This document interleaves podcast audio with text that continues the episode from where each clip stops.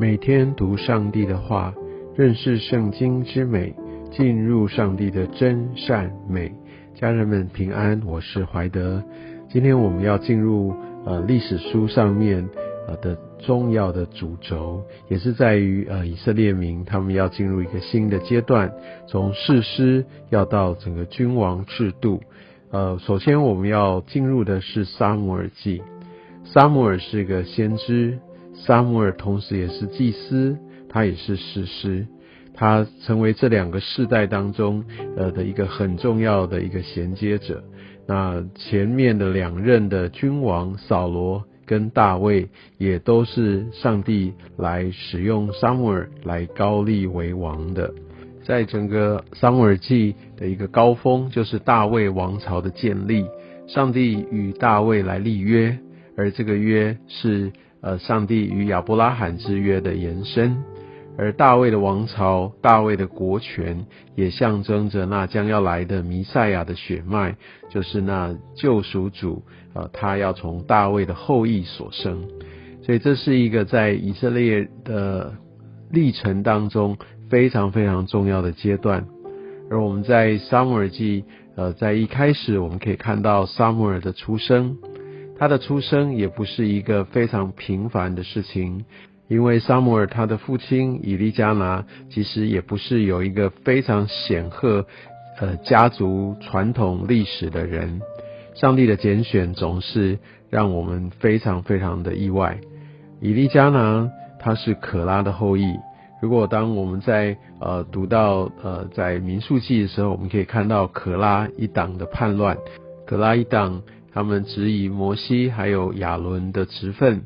而我们可以看到，在呃当时神非常的呃不喜悦，也让地开了口来吞掉他们。但是在这样的一个呃先祖是违背神的这样的一个后裔血脉，却从这当中生出了萨摩尔。所以我们可以知道，即使我们的过往或者我们的祖先有一个呃不光彩的过去。但这不会影响神他的计划的推动，也不会拦阻上帝的怜悯。我们可以看到，嗯，撒姆尔他就在这样的一个家庭当中，而他的母亲绝对绝对是一个非常非常敬虔、常常祷告、昼夜祷告、不住祷告的女子。她叫哈拿。这圣经记载，她在当时她一直都没有办法生育，虽然她的呃。丈夫以利加拿非常的疼爱她，啊，甚至也给她双份的这样的一个祭物来做呃一个他心意的表达。但是在当时没有呃后裔啊，没有孩子，这是一个非常非常羞耻的事情。而呃在以利加拿的另外一位妻子毕尼拿也借此常常的去讥讽，甚至要去激怒哈拿。也许有一个争锋，呃，吃醋，或者是一个在主权宣誓的这样的一个意味，但这总是在哈拿的心中带来许多的伤害与阴影。但我们可以看到，这个毕尼拿，他呃有了孩子，他应该过的生活也很好，但是呢，他就用血气反而去激动这样的一个人的怒气，去伤害哈拿。而哈拿呢，他虽然没有这世上，呃，是成功的或者是一个蒙福的这样的一个外在，但也因为他所在的处境，让他不住不住的来寻求神。所以最后我们可以看到，毕利拿在圣经就是这样记载，也没有特别提到他的儿子如何，也没有提到他跟上帝的关系，好像这就是一般的人。但是哈拿来说，当我们读到圣经，当我们想到这敬虔的母亲，当我们想到这个信心的榜样，常常就会提到哈拿。而这样的一个与神的关系是从什么地方来？从他没有在这属世的所谓的一个蒙福的啊这样的事情上面得着，因为他有这样的需要，因为他在这样的困苦当中。即使在物质上面他是丰裕的，但是他在心里面他是渴慕的，他是觉得不足的。当我们不以为我们所有，特别在灵命在追求神的呃这样的一个方式上面，我们为满足，我们不住的寻求神，而特别神也会使用这样的一个困难来让我们来朝向他。我想在这样的处境中，往往能够让我们真正进入到上帝的祝福里。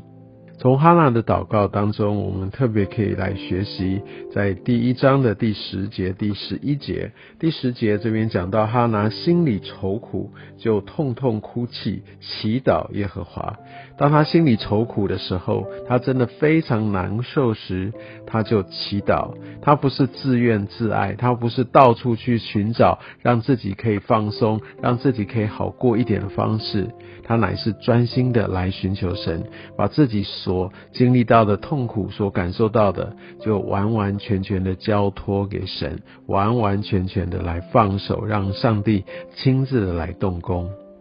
而且第十一节跟我们更可以看到，他不是为着自己求。要是一般人就是求，就是要有自己的孩子，他可以奉养我，他可以让我不再蒙羞辱。但是他求却是一个要求能够要奉献给神的的孩子。这真的是一个伟大的祷告，因为他当他这样求，代表即使这个生的得到孩子，而这个孩子也不属他，但他就抓住上帝的心意。因为上帝总是在寻找，他总是在等待有没有人愿意把一生都归给他。这就是我们的神。当我们可以抓住他的心意在祷告，他必然成就。而在第十五节，我们可以看到哈拿他祷告，他在神的面前倾心吐意，他是完完全全把自己的情感、把自己的意念都交托给神。这是一个全然的将内心敞开的祷告。我相信神，他喜悦我们与他有这样的一个完全的敞开。而我们在这祷告当中，也可以看到哈拿的信心。当呃这哈拿领受到以利啊祭司以利在跟他说一些祝福的话，平平安安的回去，愿以色列的神允准你向他所求的，他的信心就让他让我们可以看见第十八节，他这边说，于是妇人走去吃饭，面上。再不带愁容了，这么大的重担，而他知道上帝要垂听，他完完全全就没有挂虑了。这是何等的信心！好像当我们可以把我们自己的这些的需要来带到上帝的面前，而我们是不是可以将我们的忧虑卸下，也不再面带愁容呢？就可以继续我们日常的生活、日常的作息，因为已经交托在上帝的手中，他要按照他的方式，用他的心意来成就。而在呃十二、十三、十四节那个时候，哈娜不住的在祷告时，以利以为他酒醉了，这我就想到保罗和他说：“我们不要醉酒，乃要被圣灵充满。”好像这个醉酒跟圣灵充满。然后在灵里面的与神的相交，好像是有一些外外在上面的一个相似程度。我们可以知道，哈拿祷告到一个地步，他确实没有喝酒，他并没有酒醉，但他在灵里面是被充满了，他真的与神非常非常的靠近。后来我们就可以看到，萨姆尔就被生下来了，而萨姆尔他的呃原文的意思听起来就是上帝垂听的意思。所以，上帝垂听了哈娜的祷告，上帝按照他的心意，按照他的计划，要来兴起撒母耳，他要来为以色列人来带到一个新的时代，而撒母耳成为以色列的最后一个士师，也是这所有的事实当中最能够贴近神心意，也是所有士师的典范。所以接下来我们继续来看看整个呃萨姆尔他的成长历程，也愿神也透过今天的经文，让我们知道我们全心全意，我们凭着信心的交托，我们抓住神，我们不住的祷告，会带来何等